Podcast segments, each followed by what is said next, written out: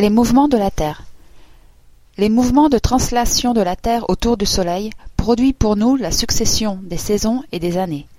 Son mouvement de rotation sur lui-même produit quant à lui la succession des jours et des nuits. Son axe de rotation n'est pas droit, mais incliné vers le même point du ciel pendant toute l'année. L'axe de notre planète est incliné de 23 degrés. Cet axe décroît actuellement en raison de une minute pour 125 ans. Si cette diminution était constante, dans 177 ans, le globe serait perpendiculaire, les saisons disparaîtraient et nous jouirons d'un printemps perpétuel. Le Soleil également n'est pas immobile dans l'espace. Il marche et entraîne avec lui la Terre et tout le système solaire planétaire. Depuis qu'il existe, notre globe n'est pas passé deux fois au même endroit. Nous tombons dans l'infini en décrivant une série de spirales sans cesse modifiées. Le jour et la nuit. La nuit couvre à tout instant une moitié de la planète. Ainsi, quand il fait nuit sur une moitié de la planète, fait-il jour sur l'autre moitié.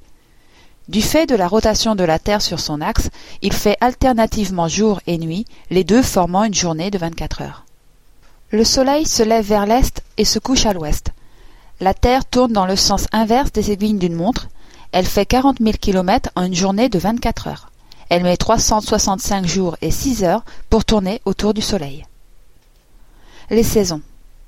Notre planète se caractérise par ces quatre saisons, phénomène météorologique induit par l'inclinaison de l'axe de rotation. Cette inclinaison a pour autre conséquence de répartir inégalement la chaleur. Ainsi, dans l'hémisphère nord, l'hiver dure trois jours de moins que l'été, et est moins rigoureux que celui de l'hémisphère sud, qui se produit six mois plus tard. L'été est également moins torride dans l'hémisphère nord que dans l'hémisphère sud. L'effet produit par l'inclinaison de la Terre sur le mouvement apparent du Soleil a fait partager la Terre en cinq zones.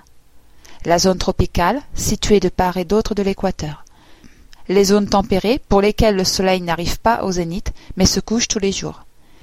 Les zones glaciales aux calottes polaires tracées autour de chaque pôle, pour lesquelles le Soleil reste constamment au-dessus ou au-dessous de l'horizon, pendant plusieurs jours à l'époque des solstices. Comme leur désignation l'indique d'ailleurs, la première est chaude parce qu'elle reçoit les rayons du soleil presque perpendiculairement. Les secondes sont tempérées parce que les rayons du soleil y sont reçus plus obliquement. Les dernières sont vraiment glaciales parce que les rayons du soleil ne font pour ainsi dire que glisser à leur surface.